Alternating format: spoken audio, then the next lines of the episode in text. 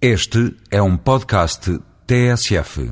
De que é que menos gosta na política, Dr. José Miguel Judice? Sobretudo dos defeitos da alma portuguesa que todos temos, provavelmente, mas que no mundo da política estão especialmente visíveis.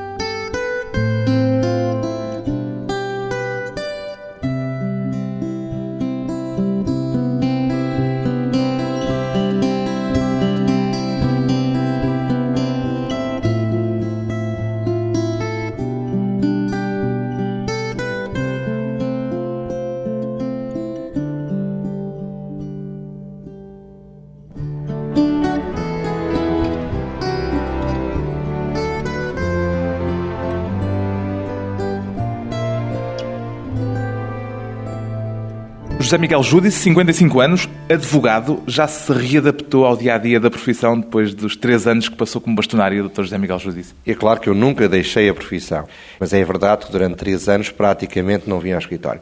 E estou adaptado, voltei no dia 8 de janeiro em força e estou agora já no ritmo habitual que tinha antes, a dedicar-me aos meus clientes, que é aquilo que eu gosto acima de tudo de fazer. O que é que mais lhe custou no regresso, se é que alguma coisa lhe custou? Não, essa não, porque sabe, eu estava com muita vontade de voltar em força à advocacia, portanto, vim com muito entusiasmo.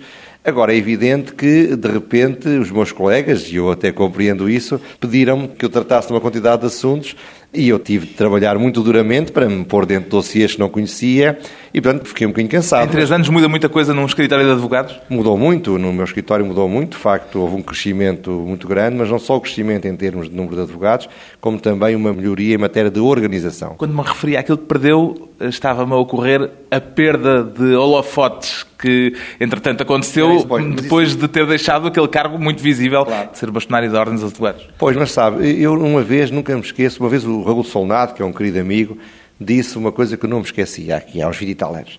Disse, "Ó Zé Miguel, há uma coisa que é preciso nós termos noção, é que não se pode estar sempre com os holofotes em cima, porque cansa. Cansa as pessoas e cansa-nos a nós. E, de facto, eu no final do meu mandato como bastonário, tive, é verdade, tive de dar muita cara, eu estava farto, farto mesmo, da, digamos, desses holofotes, essa visibilidade. Quero caminhar cada vez mais para o anonimato, onde me sinto bem. Sente-se bem no anonimato? Sinto muito bem, gosto muito, sabe, a minha vida... Não é uma espécie de vício dos holofotes, precisamente do tempo de antena e da exposição pública que às tantas se adquire? No meu caso, manifestamente que não. Sabe, eu, eu tenho uma vida, gosto de uma vida muito pacata, muito tranquila. Gosto de ler, gosto de ouvir música, gosto de estar com os meus amigos, que são pessoas não nada importantes, não, não- os meus amigos não são figuras que a opinião pública conheça. Gosto, portanto, de uma vida muito mais tranquila do que a visibilidade exige. Sentiu esses holofotes sobre si, então, mais como um fardo do que como um privilégio? Não, não diria como uma obrigação. Isto é, eu acho que um bastonário da Ordem dos Advogados tem de dar a cara quando é preciso, tem de arriscar, tem de dizer as coisas que têm de ser ditas, do a quem doer, custe o que custar, pague-se o preço que se tiver de pagar, era o que eu costumava dizer, e portanto não tive, não foi um fardo, não foi um prazer, foi uma necessidade. Mas há também o espírito de intervenção pública, que presumo que não se perde de um dia para o outro. Não, mas isso eu não vou perder. Isto é, eu admito que de forma pontual, um pouco os deveres que decorrem de ser um privilegiado, isto é, eu de facto posso dizer, estou numa fase já muito adiantada da vida, que tive muita sorte, tive sucesso profissional, tive sucesso pessoal, ganhei algum dinheiro e, portanto, tenho deveres perante a comunidade. Dei três anos da minha vida à comunidade, foi nesse espírito que tive na ordem, voltei agora para a minha vida normal, mas em todo o caso poderei pontualmente dizer a minha opinião em termos, sobretudo, pedagógicos, sobre o que se estiver a passar no país. A intervenção pública motiva-o em que circunstâncias? Se de intervenção pública disser ou quiser dizer a assunção de cargos públicos, não motiva nada. Não vou ter nenhum cargo público, eu disse, o último cargo público que tive foi ser bastonário. Continua a dizer que de política nunca Não, mais. Completamente, estou totalmente fora. Agora, motiva-me a responsabilidade. Eu sou talvez uma pessoa um bocado torturado com os meus deveres e, portanto, em épocas de crise política ou pública da sociedade portuguesa, eu acho que eu tenho o dever de falar a verdade. E como sou independente, como não devo nada a ninguém, a não ser aos bancos, na minha atividade profissional, mas de facto não devo a ninguém pessoalmente, eu acho que a minha voz pode, hipoteticamente, num dado momento, ser útil. É isso que eu espaçadamente não admito que não faça, posso vir a fazer. De política nunca mais, porquê? Cansou-se? Não, nunca quis entrar, eu nunca quis, repare, eu nunca... Mas esteve lá dentro. Não, nunca fui deputado, nunca fui ministro, nunca tive nenhum cargo de grande responsabilidade. O último cargo de responsabilidade política que tive foi em 1985. Eh, a nível foi presidente da Distrital, de Lisboa. Lisboa. Portanto, a ver, também não, é uma coisa, PSD. também não é uma coisa assim tão importante e, portanto, já passaram 20 anos e, portanto, realmente não tenho nenhuma apetência pela vida política. A que é que se deve, então, a que é que atribui o facto de ser alguém que tem sempre uma presença bastante forte e algum peso? Repare, eu durante muitos anos, como sabe, escrevi muito nos jornais, regularmente, fiz comentário político, depois tive várias funções que me obrigaram a visibilidade pública grande e não, não lhe nego que há um lado em mim que gosta da intervenção, que gosta da polémica, que gosta do combate, que gosta do conflito, que gosta de, até da provocação. E, portanto, esse lado em mim, que não é o único, mas é um lado, às vezes leva-me a pôr o nariz de fora. Mas tem outro lado, que me leva a pôr o nariz por dentro. E, e está-se a sobrepor o outro lado que está, o leva a meter o nariz de dentro. Claro, claro, porque repara, até porque fiquei farto neste sentido, não porque não fizesse com muito gosto, mas fiquei cansado da exposição pública. A que é que quer dedicar-se, além da advocacia, do trabalho de todos os dias? A advocacia é a minha profissão e voltei a fazê-la exatamente como tinha feito antes. Além disso, o que é que eu faço? Tenho mais tempo para mim. Voltei a fazer coisas que gostava, que tinha deixado de fazer. Voltei a ir ao teatro, voltei a ir ao cinema, voltei a ter mais tempo para ler, voltei a ter mais tempo a ouvir música, voltei a ter algum tempo a viajar e, portanto, neste momento estou a curtir um pouco a vida privada. Por outro lado, embora sem nenhuma responsabilidade executiva, não tenho tempo nem formação, estou a dar alguma ajuda, embora não executiva, a um projeto hoteleiro que o meu filho mais velho está a coordenar e a dirigir, que é o projeto da vida dele. Ele é o presidente do Conselho de Administração, eu sou um administrador não executivo e, portanto, quando ele me pede ajuda, eu lhe alguma ajuda. Além da advocacia, a gestão, já o disse, uma outra das suas vocações. Sim, mas de facto só, aliás, aqui no escritório tenho algumas responsabilidades de gestão, mas fora do escritório não, não vou fazer nada, repito, ajudo como administrador não executivo, mas eu também sou administrador não executivo de várias empresas portuguesas, mas evidentemente não estou a dizer que sou, há algumas delas há muitos anos, e portanto continuo a ser, e provavelmente à medida que vou envelhecendo, sou capaz de achar mais graça ter tarefas de gestão não executivo, repito, em empresas portuguesas. Tem lido mais, disse? Tem, tenho lido mais. Houve alguma coisa que ultimamente lhe tenha enchido as medidas? Olha, estou a meio da leitura de um livro que me está a encher as medidas, que é o Último Prémio Goncourt. É um livro sobre um situado no, sul de Itália. É um livro, parece notabilíssimo. Quem é o autor? E que me está, ao oh, diabo, agora é que eu não me lembro do nome do autor. É um autor que já publicou outros livros, publica na Acte Sud, que é uma editora que eu gosto muito, de facto já tinha ganho o concurso da Licien, creio eu, e agora ganhou o concurso com este romance, que de facto é um romance com uma força telúrica que eu há muito tempo não encontrava num romance. A literatura, o cinema, o teatro sempre cultivou essas vocações culturais a partir da sua eh, juventude coimbrã? Foi aí que descobriu a cultura? Exato. Na minha geração, era uma geração muito mais motivada para o investimento cultural do que a geração atual da mesma idade. Portanto, eu formei-me com grandes debates intelectuais, com grandes debates ideológicos, com grandes conflitos ideológicos. Tem saudade desses conflitos? Claro, tenho saudades, como há tempos fui, tive numa comemoração enfim, da, da, da, famosa greve de 1969, em que eu, eu, era a direita académica e estive com os meus colegas da esquerda, e todos dizíamos basicamente o seguinte: tudo isto é muito bonito, mas o que a gente nos apetecia era ter menos de 30 anos. E de facto, a realidade é essa. Hoje em dia temos uma nostalgia, mas é uma nostalgia não de eu querer voltar aos 20 anos, mas de querer ser digno daquilo que eram os meus ideais e o meu voluntarismo e a minha coragem cívica, creio que tive, porque era minoritário, dos 20 anos. Hoje relaciona-se bem com os seus antigos adversários ou inimigos, não sei que não, termo é que usa. Não, adversários. Sabe Coimbra era uma cidade muito especial, era uma cidade boêmia, era uma cidade académica, era uma cidade jovem e, portanto, eh, eu tenho por alguns deles uma estima muito grande, admiro muitos deles também. Enfrentámos cara a cara, insultámos, berrámos, ameaçámos, se calhar, uma vez por outra. E chegou a haver mesmo soco alguma vez? Eh, nunca chegou a haver, mas comigo nunca houve, mas havia-os, não é? Mas sabe, quando a gente olha olhos nos olhos o outro, respeita. E, portanto, hoje em dia tenho, enfim, uma relação magnífica com muitos deles e eu julgo que eles também têm uma boa relação comigo. Quer dizer que é mais importante essa relação do que o conflito ideológico ou político para si? Eu digo com toda a franqueza, eu cada vez mais acho que o valor essencial é a amizade. E cada vez mais acho que é-se mais próximo de alguém que faz parte da nossa geração, ainda que ideológico e politicamente distinto, do que se é de alguém que seja ideológico e politicamente não distinto, mas seja geração diferente. Porque o grande problema é um problema cultural, isto é, os filmes que eu gosto, os livros que eu li, a música que eu usei para dançar, digamos, os debates, os temas que hoje em dia não dizem nada a ninguém, o debate sobre o estruturalismo que eu acompanhei nos meus 20, 18, 20 anos, Ora bem, isso não diz nada a um rapaz de, que tenha 30 anos hoje em dia. Portanto, eu acho que a comunidade geracional, sobretudo à medida que vamos envelhecendo, torna-se mais forte. E no caso de Coimbra, particularmente mais forte, porque há, além da comunidade geracional, a comunidade local, Exatamente. daquele pequeno microcosmos o, Coimbrão. Coimbra, no fundo, era um campus universitário. Não se sabia que era assim, não era chamado assim, mas era um campus universitário. De facto, Coimbra, nessa altura, estamos a falar de final dos anos 60, Coimbra era uma cidade universitária. Hoje sente falta dessa vida coimbrã?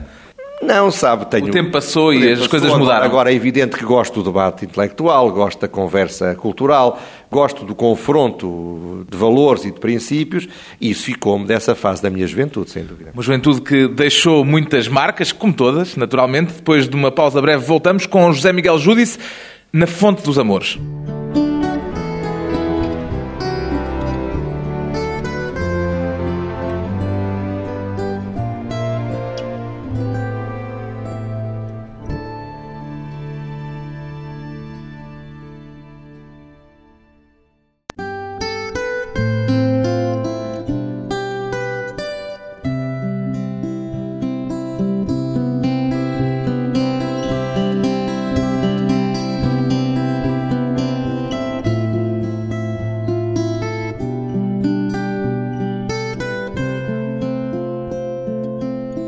De regresso à conversa com o advogado José Miguel Júdice, um coimbrão que cresceu a beber da fonte dos amores, de Pedro e Inês. É um homem de paixões, doutor José Miguel Júdice? Eu acho que sim, eu acho que tudo o que fiz na vida filo, e quando fiz com alguma qualidade, ou pelo menos com algum prazer, filo com paixão. Eu não sou um secundário. É evidente que a minha vida obrigou-me a controlar as minhas emoções, a controlar os meus impulsos. Era mais impulsivo do que é? Claro que sim. Portanto, eu transformei-me diria, culturalmente um secundário quando sou geneticamente um primário. Portanto, sou um homem de paixões na vida, entrego-me com total intensidade àquilo que faço e, portanto, de facto, não posso viver a fazer coisas que não me deem prazer, que não me deem motivação, que não sejam um desafio, que não tenham um risco. E o que é que reprimiu em si nós vivemos em sociedade, não é? Portanto, eu não, eu não posso assumir-me que sou um bom selvagem ou um mau selvagem. Não, o que eu acho é que, eu, evidentemente, na minha vida profissional sou completamente secundário. Na minha vida, digamos, empresarial, com a minha família, no meu pequeno grupo empresarial, eu, quando tinha funções de responsabilidade, hoje em dia, repito, é o meu filho, já não tenho, mas eu, nessa altura, tinha de ser muito prudente, sensato, avisado. Eu acho que quando estive na Ordem fui muito cauteloso. Por vezes truculento também. Não, claro, mas quando achei que a truculência era indispensável, isto é, não quer dizer que eu não tenha às vezes cometido erros, e às vezes fui atrás do sopro, como se diz das crianças, e de facto excedi-me. Fiz coisas que me arrependi, porque não sou perfeito e cometo erros. Dê-me um exemplo. Olha, eu acho que uma vez, uma vez, me acompanharam na televisão e eu estava muito indignado com mais uma violação de segredo de justiça e fizeram uma pergunta e eu disse do Procurador-Geral da República ou ele acaba com a violação de segredo de justiça ou alguém tem de acabar com o Procurador. É evidente que eu não, pois aliás eu corrigi a seguir, eu não queria dizer que ele devia ser demitido, tenho aliás muita consideração por ele, mas a mensagem que passou no dia seguinte é que eu estava a pedir a demissão do Procurador, criando uma espécie de uma crise política, o Presidente da República chamou-o a Belém, enfim... Não queria criar essa crise política, portanto foi um erro. Eu, eu excedi-me, está a ver, excedi-me uma vez, por exemplo, também numa entrevista com a sua rádio, e eu, a certa altura, eh, fiz uma, uma violenta crítica a todos que violavam o segredo de justiça. Portanto, fui muito violento, não apenas com as outras profissões, mas também com a minha. Mas, quer dizer, se calhar fui violento demais. Tive uma reação violentíssima dos funcionários, dos juízes, dos procuradores, mas também eles eram todos uns brinquinhos, os vidrinhos, estavam todos muito ofendidinhos. Eram muito, eram muito coitadinhos, quer dizer, e de facto, eu acho que a vida é feita... Isso é um traço de caráter português? É, nós gostamos de dizer mal pelas costas e bem pela frente. Nós dizemos, gostamos de ser amigos toda a gente e, e não gostar de ninguém. Nós gostamos de ser manhosos, passa a palavra, está a minha truculência, gostamos de ser merdosos. E eu não gosto disso. É um, é um lado da alma portuguesa que me irrita profundamente. Não gosta de consensos? Ou destes Oh, consensos... Não, não, não. eh, Eu sou um homem de consensos. Toda a minha vida fui um homem de consensos. Toda a minha vida procurei consensos. Só que os consensos só podem ser feitos se cada uma das partes estiver consciente dos seus objetivos, dos seus valores, dos seus princípios e das suas intenções. Os consensos da marmelada, da tudo ao molho e fé em Deus, consensos que são a recusa dos valores, dos princípios, das regras e dos objetivos e dos ideais, esses consensos eu não gosto. Voltamos à sua infância. O seu pai foi comunista. Foi. Como é que se tornou um homem de direita? Bom, meu pai foi comunista, mas abandonou o partido eh, ainda em vida, portanto, converteu-se ao catolicismo, transformou-se numa espécie de um apóstolo laico do catolicismo e, portanto... Isso eu- envolvendo algum drama familiar pelo meio? Não, a minha mãe era uma senhora muito católica, portanto, mas um drama pessoal muito grande, porque o meu pai era um homem de cultura, um homem muito inteligente, e era uma pessoa, portanto, que sofreu muito, quer em termos intelectuais, quer em termos afetivos. Não se esqueça que a maior parte dos seus amigos eram comunistas. Todos eles, ou quase todos, abandonaram o Partido Comunista mais tarde, mas na altura não o tinham abandonado. Meu pai ficou muito isolado, sofreu muito, mas deu-me uma grande lição, que é quando nós achamos que aquilo por que demos o nosso esforço está errado, devemos mudar e pagar o preço da mudança. No seu caso, alguma vez mudou tão drasticamente como a mudança do seu pai? Tão drasticamente não, mas houve uma evolução natural da minha parte. Por exemplo, eu, quando tinha 20 anos era seguramente uma pessoa mais radical em termos Radical de direita? do que a vida. Chegou a ser de extrema-direita.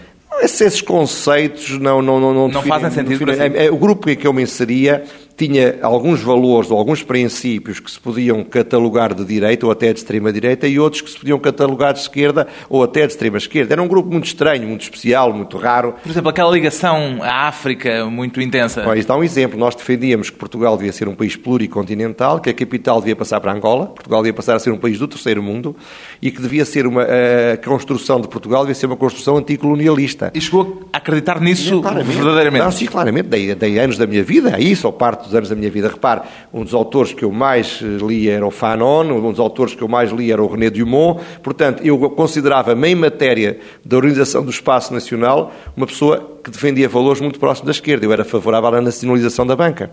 Eu era favorável à reforma agrária.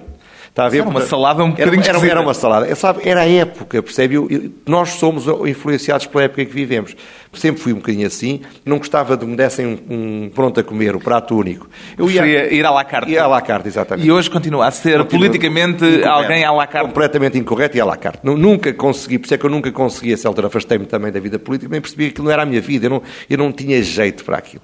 E, portanto, não iria ser feliz, não, nunca me apaixonaria suficientemente, não valia a pena. Ainda é social-democrata?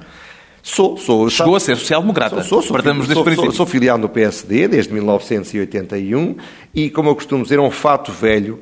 É um fato que já não me incomoda, eu não gosto de fatos novos. É um fato velho que serve bem ao corpo, que não me incomoda, nu- nu- nunca ninguém me impediu a minha liberdade por ser do PSD. Defendo quando acho de defender, ataco quando acho de defender, e sempre fui assim.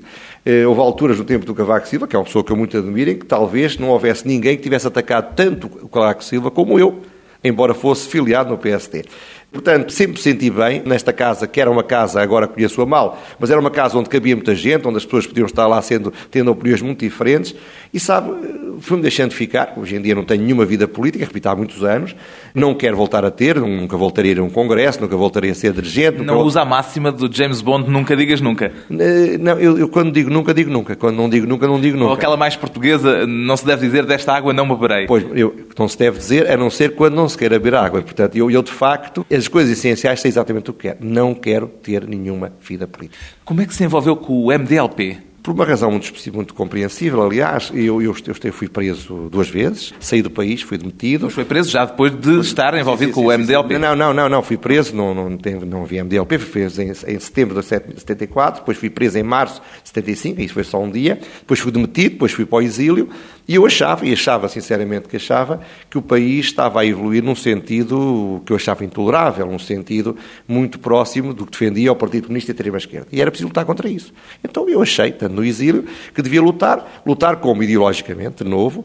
Eu estava num gabinete que fazia análises políticas, e que foi aliás aí que eu fiz muita análise política, um dia talvez publique isso tudo, e porque guardei, onde fazíamos projetos de. Quando se está no exílio, pensa-se sempre no dia seguinte se volta e que o país está à espera dos exilados. Todos, todos os exilados pensaram isso. E, portanto, fiz imensos programas de governo, fiz programas para, para os primeiros 100 dias, portanto, era muito novo, tinha 25 ou 26 anos, e, portanto, fiz um trabalho ideológico e político, tendo em vista, uh, e já nessa altura criar consensos, no sentido de que fosse possível mudar o país se isso viesse a ser necessário. Sabia da existência da rede bombista? Pois, eu sabia que havia bombas e havia assassinatos, ou pelo menos violência na cidade portuguesa. Mas havia violência dos dois lados. E, portanto, eu discordava da violência, eu tinha sido vítima da violência. Não se esqueça que a seguir ao 11 de março houve fuzilamentos simulados, isto é, colocaram pessoas perante uma parede, dentro de prisões, controlados pelos militares portugueses, em que diziam, vocês agora vão ser fuzilados. E, portanto, disparavam tiros de bala seca para os fazer, dizer, da próxima vez, se calhar não é assim. Portanto, a violência estava na sociedade portuguesa. Todos estavam a ser violentos e todos aprendemos a lição de que a violência não é solução. E graças a Deus que foi possível possível o 25 de novembro, praticamente sem violência. Chegou a temer que o país caísse numa guerra civil? Temi, com certeza, e toda a estratégia que nós defendíamos era no sentido de tentar evitar isso. Vou-lhe dar um exemplo muito curioso. Nunca contei, mas agora vem a propósito. Havia uma ponte em, em, Portugal, que era uma ponte que separava o norte do sul, que era ali perto de Leiria, não me lembro, era uma descida. Na... E essa ponte, caminhões de uma certa dimensão, só podiam passar ali, não havia outro sítio para passarem. E então havia uma proposta lá no MDLP que era destruir aquela ponte. Para, enfim, para, para isolar o norte do sul. Ora bem, e eu tive de dar um parecer que escrevi, um parecer em que eu não podia dizer que isto era um disparate, mas em que eu, de facto, dei um conjunto muito grande de argumentos tendentes a evitar que se destruísse a ponte, que não foi destruída. Está a ver? Portanto, é um bocado o nosso papel era por alguma serenidade num, num ambiente de muita tensão, não é assim? Houve grandes violências mesmo assim, mas graças a Deus podiam ter sido muito piores. Mas já chegou a dizer que esses dias que passou na prisão acaba por eh, agradecer eh, tê-los vivido sim, sim, na dizer, prisão. Eu costumo dizer que as pessoas, em vez de ir para a tropa, deviam ir para a cadeia. Enfim, devia fazer parte do, da formação cívica estar preso. O que é que aprendeu na prisão? Olha, aprendi várias coisas. Em primeiro lugar, o valor da liberdade. Uma coisa é conhecer a liberdade, é ser, gostar da liberdade, outra coisa é perceber a sua falta. Só na prisão é que se percebe isso. Segundo lugar, eu percebi a necessidade de, em situações limite, mantermos a serenidade. Aprendi a que, quando as situações estão terríveis, não temos de ter muita esperança, porque a esperança excessiva pode fazer pior do que a esperança menos forte. Porque se eu tivesse uma esperança excessiva, de cada vez que abriu a porta, eu pensava que ia sair. Vi pessoas desfazerem-se psicologicamente assim. Aprendi o valor da solidariedade aprendi a necessidade de ter coragem, aprendi a necessidade, isso já tinha aprendido, mas reforcei, aprendi a necessidade de nunca, debaixo de fogo, mudar de lado. Aprendi a necessidade de estar sempre do lado dos nossos, mesmo que eles não tenham razão, em vez de estar do lado dos outros, mesmo que concordemos com eles. Eu acho que isto é muito a minha maneira de estar na vida. Eu acho que a prisão ensinou-me isso também. Percebe? Eu prefiro estar com os meus, discordando deles, do que estar com os outros concordando deles. A prisão, uma escola de virtudes, uma escola de vida. Depois de mais um curto intervalo, vamos regressar à conversa com o advogado José Miguel Júdice, um observador da política à distância.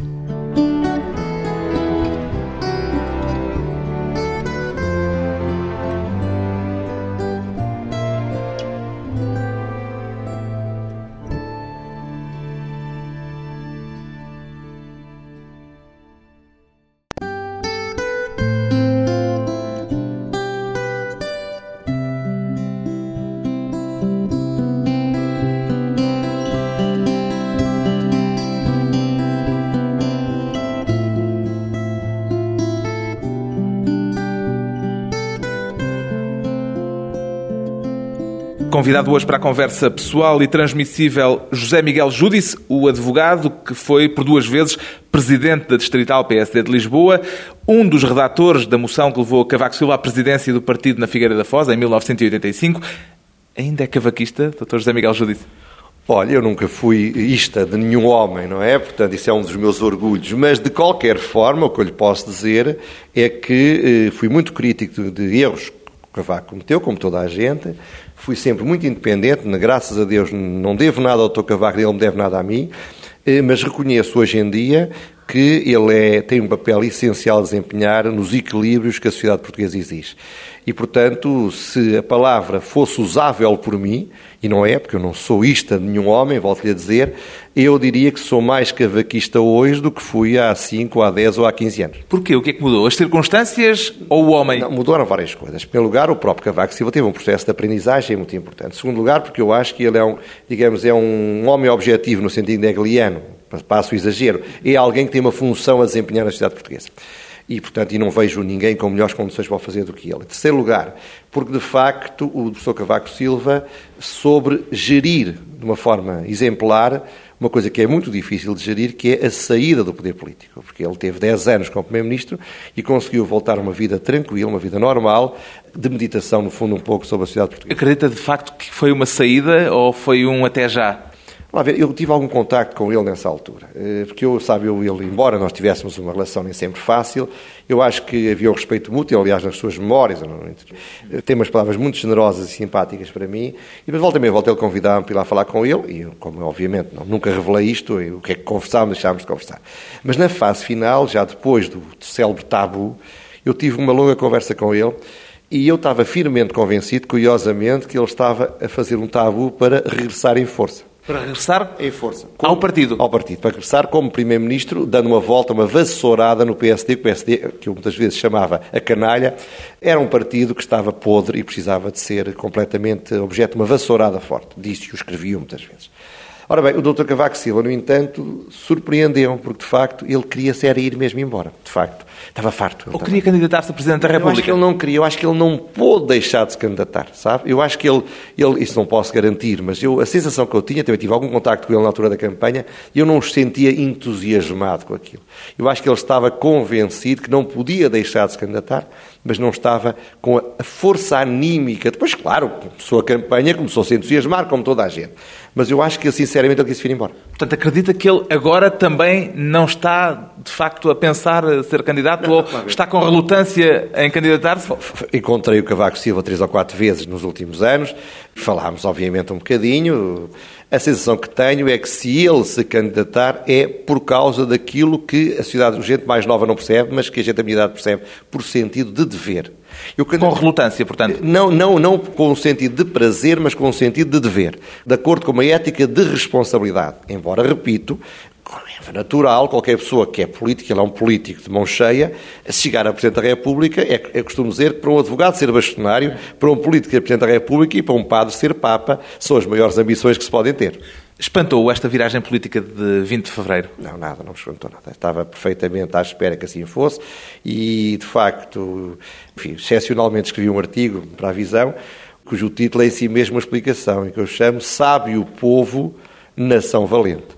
Eu acho que, de facto, a pior coisa que podia acontecer a Portugal era não haver um partido, ou um bloco de partidos, coligado, que tivesse maioria absoluta. E os portugueses são sábios e são valentes, porque deram, sabem que as maiorias absolutas dão autismo, dão arrogância, dão, dão defeitos terríveis, mas hoje, na época em que Portugal está, é melhor o risco da arrogância e do autismo do que o risco da ingovernabilidade. Sabe o povo quer dizer que partilha da escolha, ou pelo menos não, admira. Eu, eu, tenho um fato velho que uso, que é o fato do PSD. Posso perguntar-lhe se votou no PSD? É, é, aliás, é muito curioso, porque só mesmo o estado em que as coisas estão é que leva a que seja notícia perguntar a pessoas do PSD se votaram no PSD. E perguntaram a muitas. A mim ninguém me perguntou antes, portanto eu também não respondi, mas assim posso dizer, claro, que votei no PSD, porque de facto é o fato onde eu me sinto melhor. Quer dizer, e se eu não votasse no PSD, eu, obviamente, antes de votar noutro partido, demitir-me-ia de membro do PSD. Não chegou a pôr essa hipótese nunca? De me demitir do PSD? Não, não pus. Não pus formalmente. Isto Deitar o fato fora? Não, não pus formalmente, mas não lhe nego que há evoluções no PSD, por vezes, que me levaram a pensar que devia ter o gesto público, o gesto político de me demitir. Espero não ter de o fazer, porque era uma coisa que me custava, não digo que me custasse muito, porque evidentemente há coisas que custam mais que eu às vezes tenho de dizer não, tenho de partir para outra, mas realmente prefiro que não aconteça. Quero dar um exemplo de um desses casos, dessas ocorrências públicas que lhe faz pôr essa hipótese? Dou-lhe um exemplo. A situação do PSD nos últimos tempos era de molde a desgostar-me profundamente. No entanto, deixe que lhe diga e há que fazer justiça a esse nível ao Santana Lopes, e é fácil agora criticá-lo. Vai haver muita gente a dizer mal dele que lhe lambia as botas eh, até há 15 dias ou um mês. Ele tentou, no curto tempo que fez, em algumas áreas, fazer uma dinâmica reformista que é de louvar. É o que foi feito a nível da justiça, o que foi feito ou tentado fazer a nível dos, de transportes e obras públicas, o que foi tentado fazer, por exemplo, também a nível da lei do arrendamento, o que foi tentado fazer a nível do ambiente. São quatro exemplos de aspectos que eu acho que denotam que o Santana Lopes tem uma qualidade que não pode ser negada. Então foi mal Coragem. compreendido? Não, eu acho, eu acho que o resultado foi, eu diria com toda a sinceridade, o resultado foi merecido. Acho que porque o partido, o PSD, portou-se mal. Quer dizer, de facto. Quem é que perdeu? O PSD ou Santana Lopes? Ele era, ele era o PSD, foi eleito, não foi? Eh, foi eleito esmagadoramente. Portanto, quem perdeu foi o PSD, não foi o Santana Lopes. Quer dizer, porque o PSD é que o pôs lá pelo menos a partir do Congresso, tanto quando era manifesto que havia coisas que estavam a correr mal, não é? Portanto, mas isso é uma, uma fase passada, não me interessa muito. Agora, eu tenho o Santana Lopes, politicamente, não tenho nada com ele há, há 20 anos, desde mas foi companheiro dele e conhece-o bem. Desde a famosa Nova Esperança, mas tenho uma relação pessoal magnífica. Ainda ontem, também lhe vou dizer, soube que um grupo, um amigo meu tinha o convidado, tinha feito um jantar para ele, que é amigo dele, enfim, para, enfim, um pouco para para, enfim, neste momento um pouco difícil, eu passei por lá para lhe dar um abraço. Repito, nunca teria passado para lhe dar um abraço se ele tivesse ganho. Mas passei para lhe dar um abraço quando ele perdeu. Porque, sabe, eu gosto muito das pessoas que perdem, não gosto muito das pessoas que ganham. Porquê? Porque sabe que as pessoas... A quando... derrota dá uma dignidade acrescida? É. Eu acho que nós crescemos quando perdemos. Eu acho que derrota, na derrota é que se vê a dignidade e a qualidade das pessoas. Eu acho que a derrota é que nos faz ser mais humanos e eu acho que é na derrota que nos tornamos mais afetivos. Portugal tem uma coisa terrível, sabe? É que trucida os seus dirigentes políticos. E cada vez temos dirigentes políticos piores, porque as pessoas não estão disponíveis para serem ofendidos, atacados, arrastados pela lama. Quer dizer. Foi isso que o fez fugir da política também? Não, eu não cheguei a fugir, porque não cheguei a entrar. Abandonar. Mas não cheguei a querer entrar. Foi um dos fatores que me levou a que nunca me apetecesse entrar nisso. Quer dizer, eu sei que a ingratidão faz parte da vida, eu sei que quem se vai embora depois é criticado, mas repara, o António Guterres, aqui há tempos encontrei-o e ele perguntou-me, então, Dr. Gilson, se vai recandidatar a bastonar? E eu disse, não vou. Então, porquê é que não se candidata? Teve umas palavras simpáticas, disse, sabe porquê é que não me candidato? Pela mesma razão que o senhor e que o Cavaco Silva não se deviam ter recandidatado. Porque se os senhores tivessem saído ao fim de quatro anos, saíam... Na modo de cima. Na modo de cima. Saíam com o país a louvar-vos. E tendo prolongado para além do que seria provavelmente razoável, saíram mal. Mas repare, discutir-se se homens como o Cavaco Silva, ou como o António Guterres, ou como o Marcelo Rebelo de Sousa, ou como o Vítor Constância, ou como tantos outros, que passaram por cargos de grande responsabilidade e se afastaram da política, Porquê é que se afastaram? Isso é que é dramático. Noutros países as pessoas continuam na política. Cada vez a política vai piorar, cada vez a qualidade do pessoal político vai ser pior e por isso uma das coisas que eu me vou dedicar pedagogicamente vai ser claramente a reflexão sobre a melhoria do sistema político. É preciso a tal vassourada de que falava há pouco? Ai, sem dúvida, sem dúvida, quer dizer... E quem é que dá essa vassourada? Não sei, mas o PSD chegou ao grau quase zero a qualidade do pessoal político do PSD, com, sempre com honrosas exceções, é baixíssima. Já não era grande coisa quando eu por lá andei tornou-se muito pior. Mas pode-se dizer que o senhor é um dos responsáveis, uma vez que se foi embora. Não, claro, mas é que eu nunca entrei. Eu nunca entrei. Agora, eh, foi não, dirigente não, distrital. Não, está bem, claro que sim, claro que sim. Eu tenho responsabilidade e eu até gosto mais de ter responsabilidades do que méritos, portanto, dá-me imenso prazer que o diga. Mas, de qualquer maneira, de facto, esse não é o problema de quem é quem é a responsabilidade. O que importa. O que importa é que é preciso uma grande regeneração no PSD.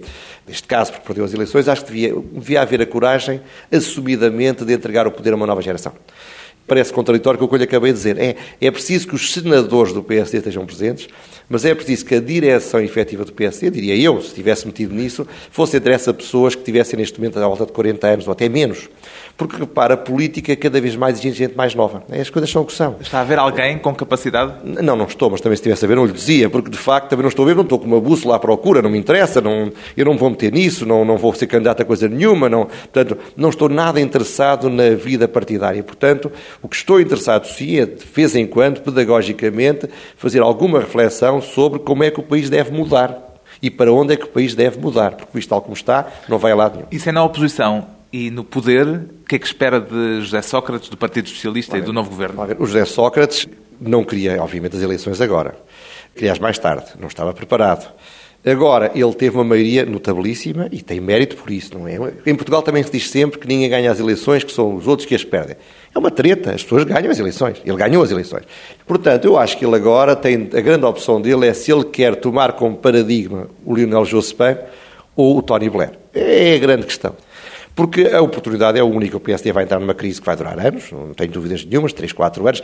Não é provável que nenhum dirigente do PSD vá durar 4 anos como líder, as coisas são o que são. O CDS vai entrar noutra crise. Portanto, ele realmente pode ocupar o centro, porque repare, ele ganhou voto ao centro. Ele perdeu voto à esquerda e ganhou voto ao centro. Portanto, o PS deslocou-se para a direita. O país deslocou-se para a esquerda. Não, o PS é que se ficou para a direita. Temos de ver essa questão. Porque o PS perdeu votos para o Bloco de Esquerda e para o PC. Se ele quiser reconquistar esses votos, copia o Jospin. Se ele não quiser reconquistar esses votos, copia o Blair. O Blair, agora, recentemente, numa sondagem feita na Inglaterra, chegaram à seguinte conclusão. Os, os ingleses situavam-se numa escala de 1 a 10, sendo 1 à direita e o 10 à esquerda, ali na zona do 6, portanto, ligeiramente à esquerda. Mas perguntados, e onde é que situou o Blair? No 4 ou no 5. Isto é, o Blair é o líder do partido mais à esquerda e os ingleses acham que é o líder da direita as coisas serão talvez um bocadinho perversas, serão até talvez um bocadinho chocantes, mas são assim. E por isso é que nós vimos o Dr. Santana Lopes, de uma forma um bocadinho, quanto a mim, insensata, a aparecer como o campeão da luta contra os poderosos, isto é, como se fosse um líder de extrema-esquerda, e o doutor Guterres, Luís de Guterres, a que situar-se como um líder sereno e sensato de centro-direita. no caso. Sócrates, Sócrates. O que é que eu disse? Guterres. É um lapso porque, de facto, ele é um filho de Guterres. Devia-se chamar eh, Sócrates Guterres. Pontos de vista e opiniões de José Miguel Júdice, longe da política, de regresso à advocacia e à vida privada, mas sem perder o gosto de observar o que anda à volta.